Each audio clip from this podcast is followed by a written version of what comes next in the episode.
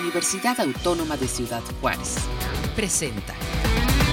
Hola a todos, bienvenidos a UACJ Radio. Mi nombre es Elizabeth Weckman y el día de hoy estamos con unos invitados muy especiales que vienen a hablarnos sobre sábados en la ciencia y en específico sobre la primer charla que tendrán que se llama Suma tu cerebro.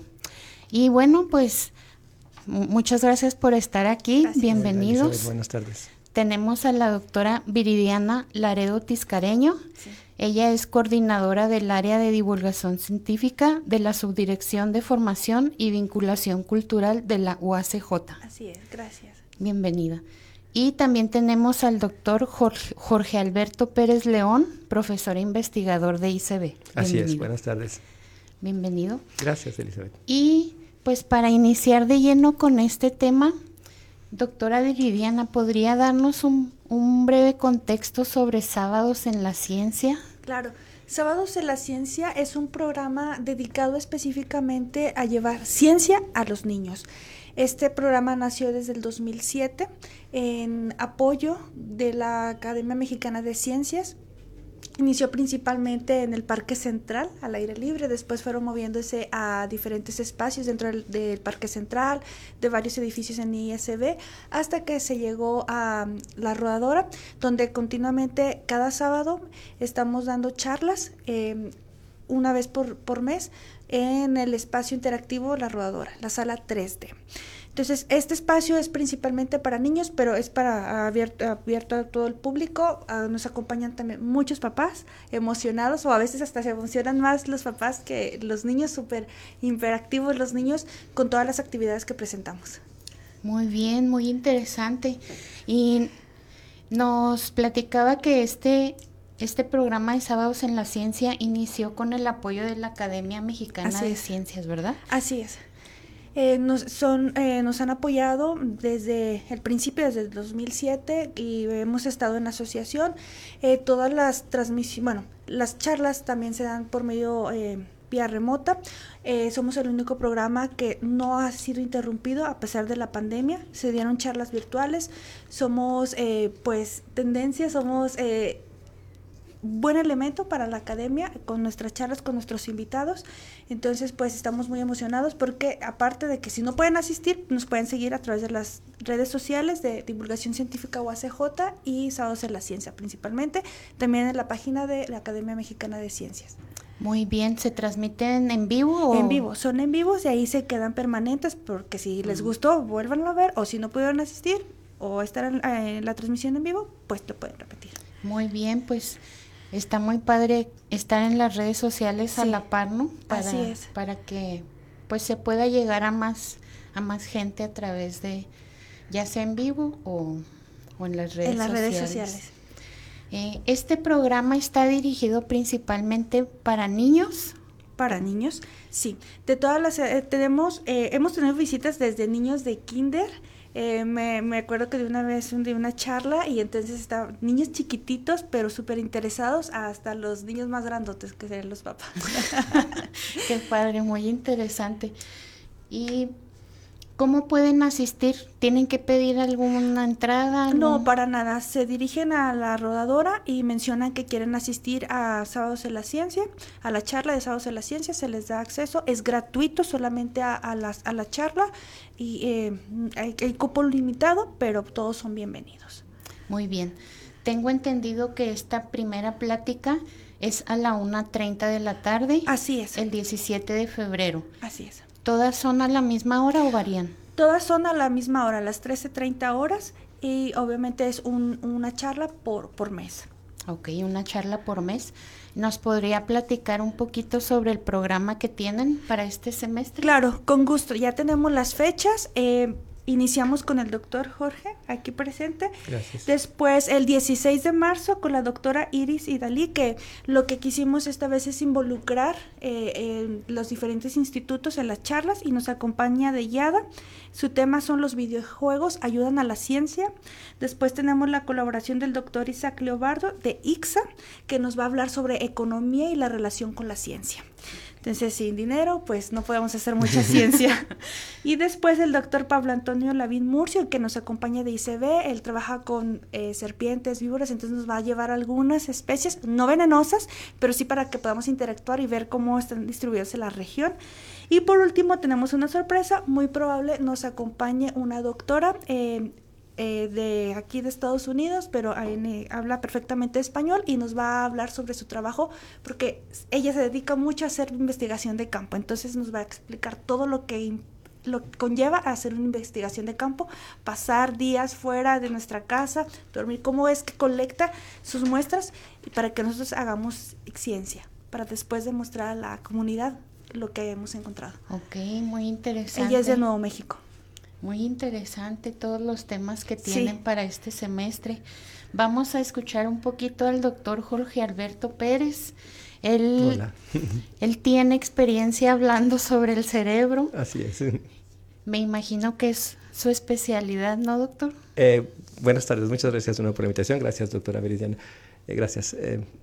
Eh, sí, yo soy biólogo de formación, estudié la licenciatura en la UNAM y después hice una maestría y un doctorado en la de neurociencias, entonces me dedico a las neurociencias, vamos a decir, en sus aspectos básicos que, bueno, yo creo que hay ciencia simplemente no básica ni aplicada, pero vamos a decir que son eh, un tema que eh, se dedica o que, en el que me dedico a saber cómo funciona el sistema nervioso en todas las especies con un afán de describir por qué este sistema rige nuestra conducta, nuestras emociones, eh, todos nuestros actos voluntarios o no voluntarios. ¿no?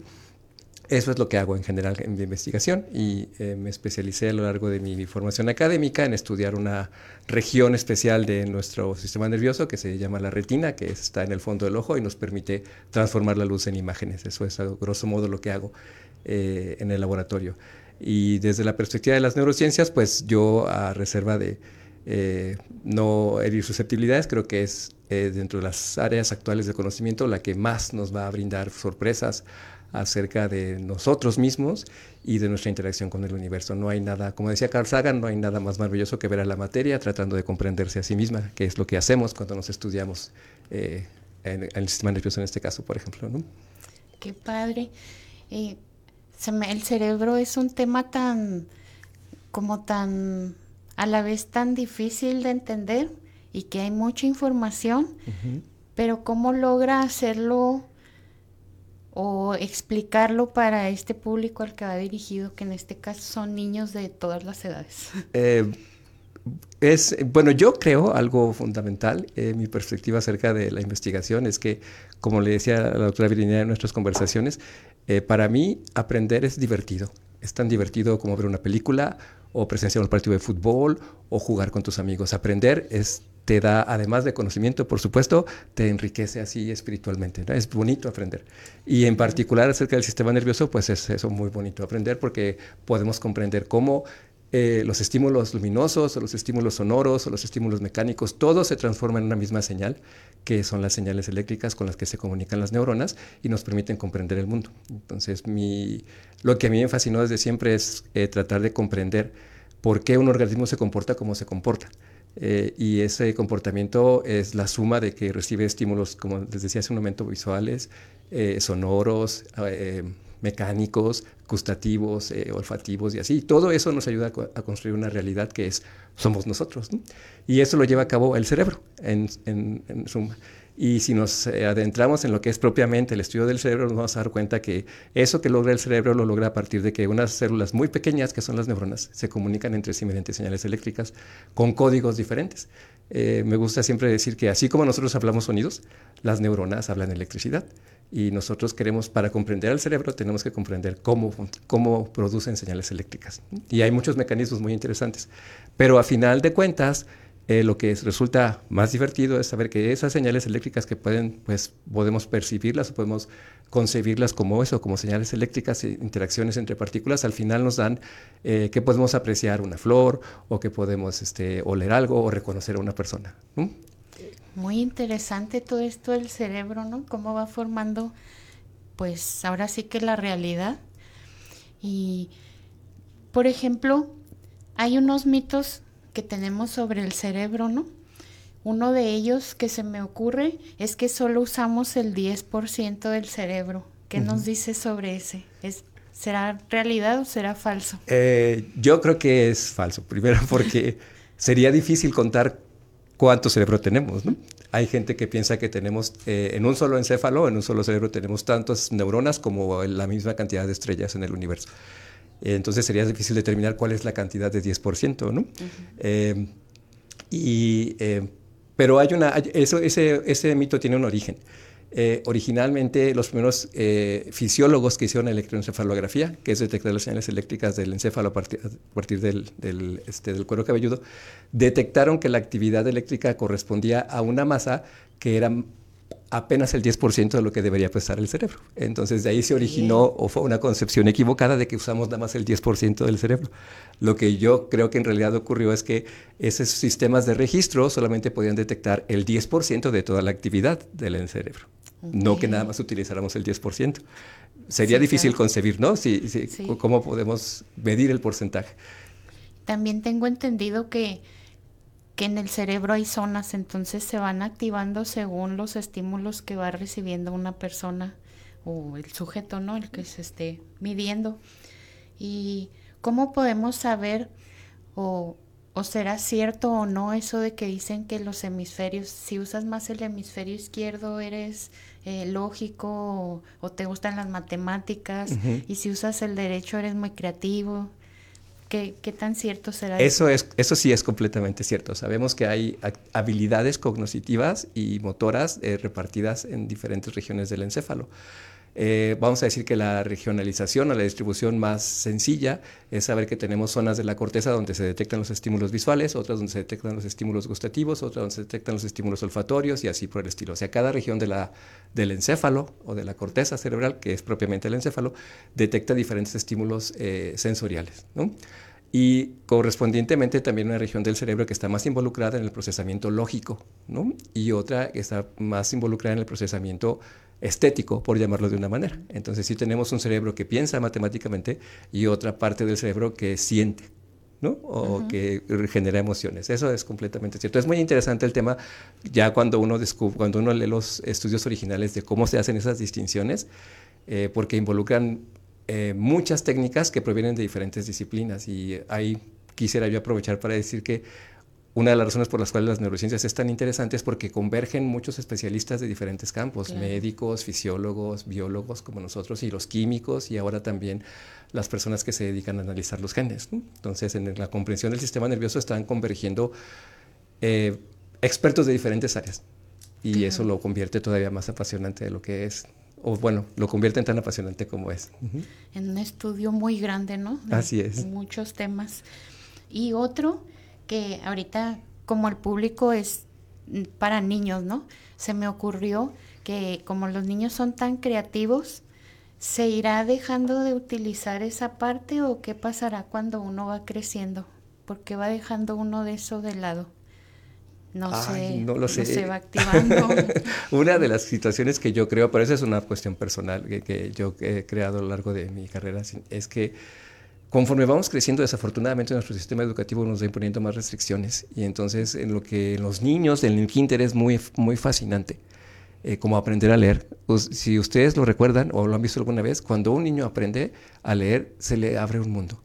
Cuando puede juntar diferentes símbolos para hacer un sonido, se le abre un mundo por completo. Y esa fascinación que tienen los niños cuando van aprendiendo en sus primeras etapas de educación elemental, se va perdiendo cuando empezamos a asociar a la escuela con las obligaciones con las reglas, con la disciplina, con la rigidez, con la rigurosidad. Y entonces llegamos a la carrera y estamos pensando en que ah, vamos a ir a la universidad, cuando debería ser completamente distinto. Yo creo que no es que el cerebro, em, eh, el cerebro pierda la capacidad de fascinarse como la, tienen los, eh, eh, como la tienen los niños, sino simplemente nuestras disciplinas están haciendo que perdamos el gusto por aprender, que, insisto yo en eso, sé que es muy recurrente en mí, pero aprender es algo lúdico y cuando entramos al bachillerato y digamos a la universidad, la se convierte en lo que le llaman ahora, ¿no? Una carga académica, como si fuera una carga. Sí. sí, cierto eso, ¿verdad, doctora? Sí, bueno, también Carl Sagan mencionaba de que los niños son los mejores divulgadores porque se hacen preguntas de, tan sencillas para ellos y que cuando estamos en la etapa adulta eh, nos podemos decirnos, ay, no, qué tontería es esto. Por ejemplo, ¿por qué, porque el sol eh, tiene esta coloración o porque, la, porque el cielo es azul? O sea, son preguntas que, lo, que se acerca uno al niño que uno diría, ay, eso no, no, no, no, no yo no, no lo pensé. Es algo tan sencillo y como dice el doctor, o sea, ya conforme avanzamos ya se nos hace una carga hasta pensar. Entonces, eh, o trabajar o ir a, pues sí, a, las labores, porque estamos ya muy limitados pensando en otras cosas y pues los niños al contrario tienen un, campo grande, una, imaginación grande que pues eso puede contribuir a, responder preguntas de ciencia. Y a lo mejor de ahí pueden salir preguntas, ¿no? De ciencia también, o sea, como a mí no se me ocurrió, pero de ahí puede dar pie para que salga otra investigación o otro tema. Y hablando sobre esto de, de, los niños y de cómo ellos se hacen tantas preguntas, ¿cómo logran ustedes, ahora como adultos, verdad? Eh, llegar a ellos, hacer los temas difíciles que muchas personas no entendemos, no logramos entender de qué se trata esto o qué, qué quiere decir esta palabra. ¿Cómo logran ustedes como expositor o como este departamento llegar a este público? Ok, la, bueno, para nosotros la responsabilidad es, también es, es, grande porque pues entre más, más pequeños para nosotros es más difícil comunicarnos, siempre tenemos que bajarnos a un nivel en el cual sea muy descriptivo, eh, más pequeños, más, más visuales, entonces lo que queremos hacer es que sea la mayoría ilustrativo, con palabras eh, obviamente no técnicas, sino que sean de referencia. Eh, lo que buscamos también es eso, mostrar que la ciencia no sea aburrida, siempre es algo atractivo y que como menciona también el doctor, todos los días podemos aprender. Entonces es bajarnos a un nivel muy básico, hacerlo interactivo y muy ilustrativo, mucha visualización. Entonces con temas que sean de interés, por ejemplo, eh, eh, el cerebro, soma tu cerebro, eso a mí me llama, ¿cómo es eso? Vamos a hacer sección, quiero saber más. Por ejemplo, también el que viene videojuegos, bueno, los niños son ahorita con la tecnología, expertos en, en videojuegos, entonces, ok, en vez de decir una pérdida de tiempo, un videojuego, entonces me va a resultar a mí algo que me ayude en la ciencia, entonces todo esto, hacerlo atractivo. Muy bien, muy interesante. ¿Y en su punto de vista, doctor? Una cuestión que me parece esencial eh, en, todo el, conocimiento, pero en particular en la ciencia, eh, escuché alguna vez una frase que me gustó mucho, desafortunadamente no, no tengo, este, no, no, recuerdo quién la dijo, pero se decía, eh, me decía esta persona, la ciencia este, no se estudia, se hace. Y eso pasa cuando tratamos de prácticas de divulgación científica. No queremos decirles conceptos a los niños, queremos que ellos se den cuenta cómo se descubren las cosas. Entonces, si a un niño le, le, das una, le das una pintura, pues quizá la aprecia y todo, un cuadro quiero decir, ¿no? Pero si le das figuras cortadas que van embonando y que después hacen un retrato o algo así, él va a aprender a armar las piezas. Eso es, así funciona la ciencia, haciéndola, no estudiándola. Y yo creo que los niños son las personas que eh, tienen la mejor capacidad de hacer cosas, de experimentar, que es la esencia del conocimiento científico. Pues muy interesante definitivamente creo que todos aprenderíamos en estas charlas, ¿no? Sí. con, con conceptos básicos. Sí, nos regresamos a casa más cargados de información. pues muy bien, muy interesante, doctor. Gracias. Este, doctora Viridiana, gracias también. Menciónenos un poquito sobre el otro programa que tienen de ciencia en cine. Sí, gracias. Aquí dentro del departamento tenemos, eh, como lo menciona, eh, ciencia en cine. Es proyecciones o documentales con una temática científica. Eh, y invitamos a un doctor, nosotros le decimos talento, porque son investigadores, eh, que nos hagan expertos o que tengan el área relacionada a la película o al documental y hacemos un coloquio en el cual eh, al terminar la película el doctor da pues su reseña y empieza la interacción con el público de que yo no entendí por qué será cierto. Por ejemplo, tuvimos una de ingeniería genética con Guillermo del Toro, la película Mimic, y entonces muchos estaban interesados si eso podría ser posible, eh, qué tanto es factible, qué tanto es, es mentira. Eh, nos llevamos hasta casi 40 minutos de, puro, de puras preguntas. Entonces lo que hacemos es proyecciones, documentales o películas con ámbito científico. Y si me lo permites, pues ya tengo aquí las siguientes películas. claro, adelante. Porque ya estamos próximos. La próxima semana, el 21 de febrero, iniciamos con eh, Fuego Interior, un régimen para Katia y Maurice Kraft. Trata de dos vulcanólogos que son pareja. los unió la ciencia y el amor por la vulcanología entonces este documental nos, relata todo lo que lleva a hacer una investigación a, pues a condiciones extremas y pues tienen un final que va a perdurar en el recuerdo de todos y tenemos un invitado que es el doctor Alfredo Granados Olivas de IET. El 13 de marzo seguimos con los aeronautas y después el 24 de abril con El chico de la burbuja. Esta es una película súper increíble porque eh, trata sobre eh, cómo afecta el sistema inmune, bueno, más bien dicho, las enfermedades cuando tenemos un sistema inmune que nos responda. Después tenemos eh, Gorilas en la Niebla el 22 de mayo y vamos a tener un ciclo de cine especial de ciencia y divinidad. Y ya, pues conforme se avancen en las fechas, ya las daremos de conocer por nuestras redes sociales. ¿En dónde se estarán proyectando? En la sala de cine Arturo Ripstein en el Centro Cultural de las Fronteras, de 6 de la tarde. A, partir de las 6 de la tarde. El cupo es limitado y es entrada totalmente gratuita. ¿En qué día cae estas fechas? Son los miércoles. Miércoles. Los miércoles, excepto el ciclo de cine que vamos a tener. Eso ya se los vamos a dar más adelante. Ahí para que estén pendientes los miércoles a las 6 de la tarde y chequen qué, qué película va a estar en como en análisis, ¿no? Así es. Entonces iniciamos con Fuego Interior. Fuego Interior. Muy bien. Y el doctor Jorge Alberto Pérez también tiene una Semana del Cerebro, ¿verdad? Platíquenos un poquito sobre ella. Claro, con gusto. La Semana del Cerebro es un programa a nivel mundial que organizó la Sociedad de, Neurociencias Internacional desde el año 2000. Eh, la idea es llevar a cabo eh, simultáneamente en todo el mundo una semana con actividades de divulgación y difusión acerca de la investigación sobre el sistema nervioso. Nosotros aquí en Ciudad Juárez la tomamos desde el año 2020 con este, eh, fue la idea de los biólogos eh, Alejandro, eh, Olivas Orozco y Paola Nayeli Mendoza Encinas, egresados de UACJ, que me invitaron a tratar de organizar con ellos esta Semana del Cerebro. Cada año desde entonces estamos organizando una semana de actividades de divulgación acerca del sistema nervioso.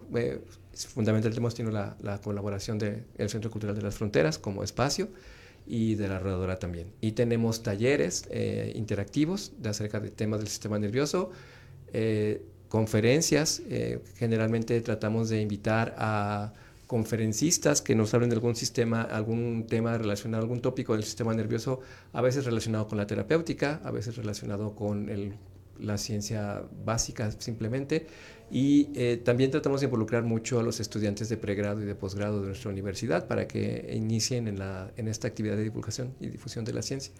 Eh, lo hemos estado llevando a cabo, este, como les decía, desde el 2020. Este año ya tenemos pensado o programado hacerlo en la semana del, en los, de la semana del 10 al 15 de abril.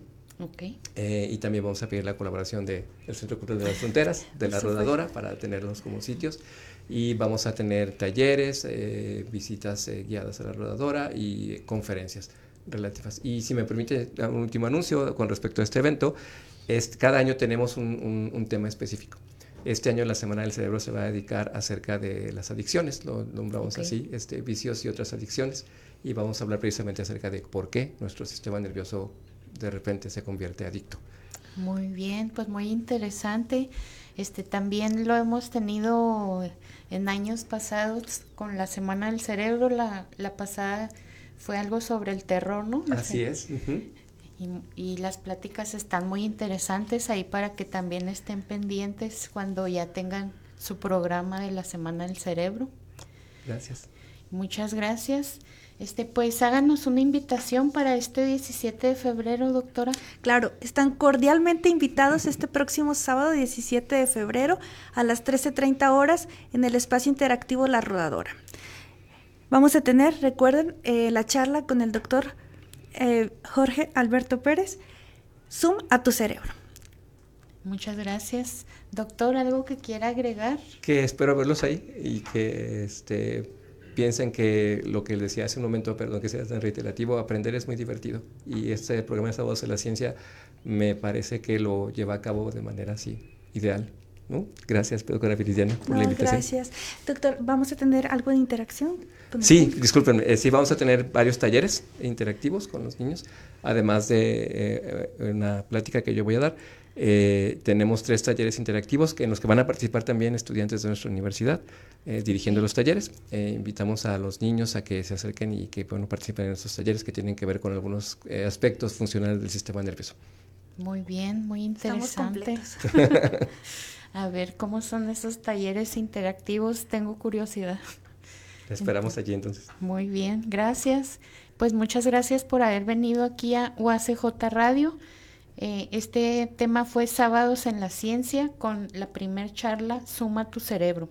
Recuerden que también pueden verlos en redes sociales, en el Facebook y en el Facebook de la Subdirección de Formación y Vinculación Cultural UACJ. Ahí de la Ciencia y Divulgación Científica UACJ. Muy bien, ahí va a estar este, puesta la charla por si no tienen oportunidad de ir, ahí la pueden revisar. Pues muchas gracias, doctora gracias, Gracias a ustedes. Doctor Jorge. Gracias. Mi nombre es Elizabeth Weckman y me despido de ustedes. Hasta la próxima. Estamos en UACJ Radio.